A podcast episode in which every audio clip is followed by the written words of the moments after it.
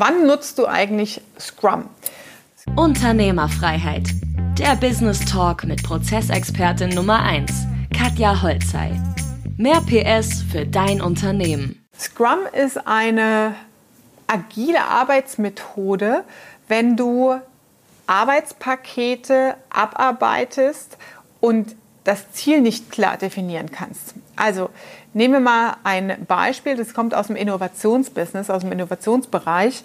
Wenn du sagst so, okay, ich möchte eigentlich ähm, meine Customer Journey optimieren und ich möchte einen höheren Beitrag für Kundenservice leisten, ja, aber ich weiß eigentlich gar nicht, was meine Kunden will oder was meine Kunden wollen.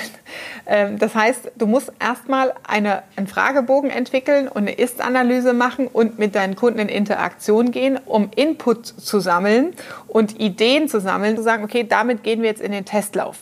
Das heißt, du kannst noch nicht definieren, wie sieht die ideale Customer Journey aus oder welche ja, Gadgets, Gimmicks, Services, Dienstleistungen, Calls etc. pp machen es letztendlich aus, um den Kundenservice zu optimieren. Und das ist der wesentliche Unterschied im Scrum. Du kannst das Endziel nicht klar mit weder mit einem Datum noch mit einem konkreten Ergebnis definieren, weil das ist hilfreich dann mit klassischem Projektmanagement zu planen und dann nutzt du Scrum. Wie funktioniert das Ganze? Mal ganz einfach und grob erklärt, jetzt mal auch für High-Level-Unternehmerebene, ähm, um, äh, um jetzt keine Scrum-Schulung daraus zu machen.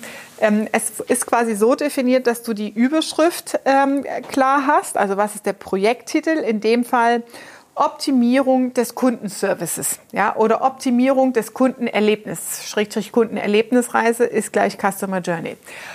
Und dann ähm, startest du in der ersten Ebene mit zum Beispiel, okay, was sind eigentlich Quellen, um Impulse zu bekommen?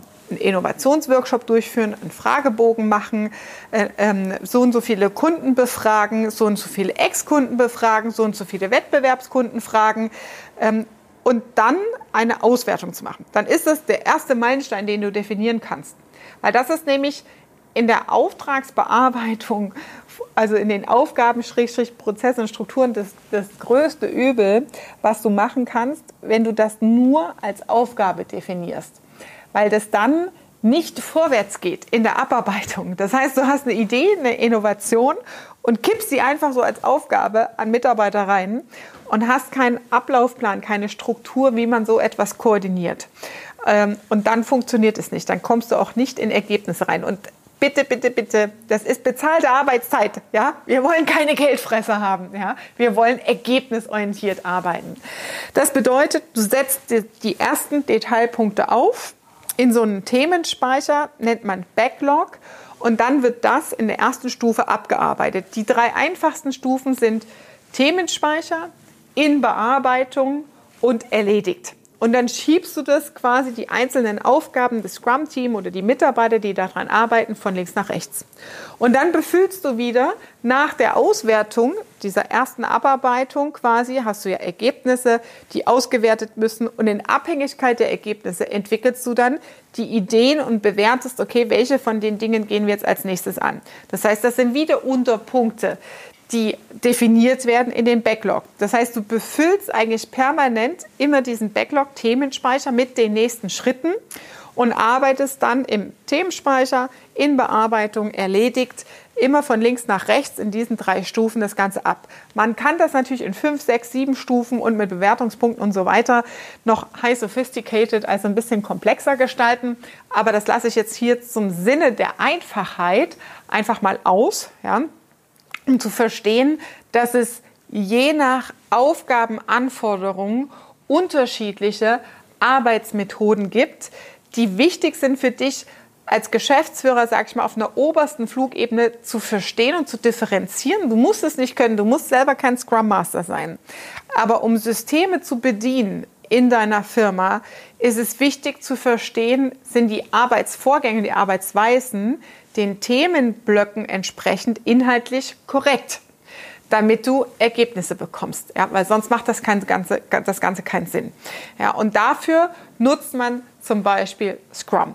Wenn du Aufgaben hast, die komplexerer Natur sind, die ein undefiniertes Ende haben, die keinen Zieltermin haben, was nicht so klar messbar ist, wo du einfach immer über den erarbeiteten Fortschritt die nächsten Schritte definierst, dann nutzt du Scrum.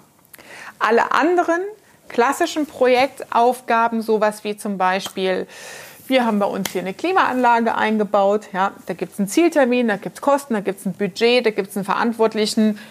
Das ist klassisches Projektmanagement. Und da funktioniert es nämlich andersrum. Ja, das heißt, du planst vom Ende her, was ist das Ergebnis, was will ich haben, wie soll das sein, eine funktionierende Klimaanlage, was brauche ich dazu und dann planst du rückwärts. Das ist super easy letztendlich, aber die Methodik ist eine komplett andere. Ja, und das ist abhängig vom Projektauftrag. Und wenn du sagst, hey, krass, ich will mehr davon wissen, das hat mir jetzt sehr geholfen, wie etabliere ich das in meiner Firma? dann komm gerne auf unser Prozesse-Bootcamp vorbei. Das ist genau ein dreitägiges Eventkonstrukt, das ich kreiert habe, um Unternehmern wie dir und Geschäftsführer Transparenz in Tools, Methoden und Techniken zu geben, um dein Unternehmen strategisch zu leiten und mehr in Systemen und Strukturen zu bringen, dass du Überblicke bekommst, dass du Transparenzen bekommst, dass du sortiert bekommst in klare Arbeitsanweisungen und Strukturen und es dadurch einfacher für dich als Unternehmer handelbar wird. Klicke auf den Link unter diesem Beitrag und registriere dich auf der Warteliste für eins unserer nächsten Events. Das war Unternehmerfreiheit. Der Business Talk mit Prozessexpertin Nummer 1, Katja Holzhey. Du willst keine Folge mehr verpassen, um dein Unternehmen mit PS auf die Straße zu bringen?